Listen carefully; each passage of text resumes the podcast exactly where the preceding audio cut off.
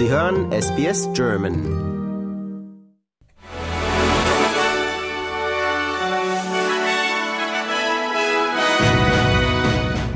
Sie hören den SBS German News Flash an diesem Montag, den 22. Januar.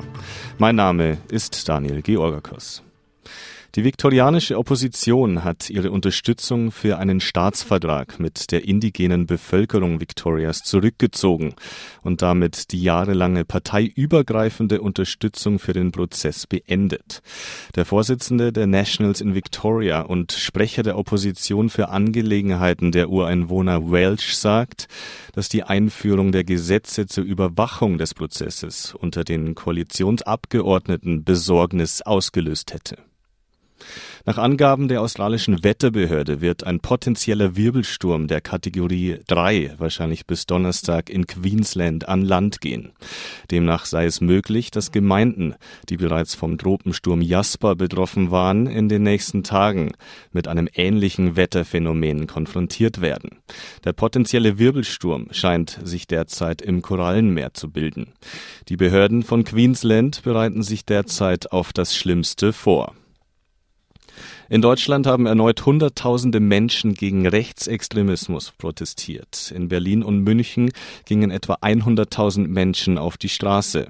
Weitere Kundgebungen fanden unter anderem in Köln, Saarbrücken, Bremen, Flensburg und Göttingen statt. Bundespräsident Steinmeier lobte die Demonstranten für ihren Einsatz. Unterdessen hat die AfD Vorwürfe zurückgewiesen, sie wolle auch deutsche Staatsbürger mit Migrationshintergrund massenhaft ausweisen. Der parlamentarische Geschäftsführer der AfD-Bundestagsfraktion Baumann sprach in Bezug auf einen entsprechenden Medienbericht von einer infamen Kampagne. Der Begriff Deportation sei laut Baumann bei einem Treffen in Potsdam auch nicht gefallen. Der Gouverneur von Florida, Ron DeSantis, hat sich aus dem Rennen der US-Republikaner um die Präsidentschaftskandidatur zurückgezogen. DeSantis erklärte, er werde künftig Ex-Präsident Trump bei dessen Wahlkampf unterstützen. Der 45-Jährige reagierte damit auf seine zuletzt schlechten Umfragewerte.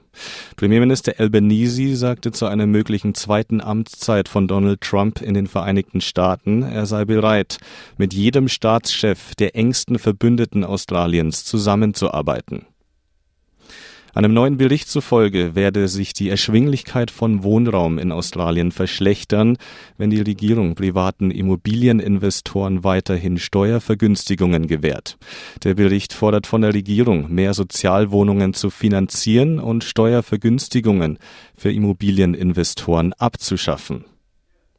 Durch ukrainischen Beschuss sind in der von Russland kontrollierten Region Donetsk in der Ostukraine mindestens 27 Menschen getötet und 25 weitere verletzt worden. Das russische Außenministerium bezeichnet den Angriff als barbarischen Terrorakt und verurteilt den Angriff, der laut Russland mit westlichen Waffen durchgeführt worden wäre. Liken, teilen und kommentieren Sie unsere Inhalte bei facebook.com/sbsgerman.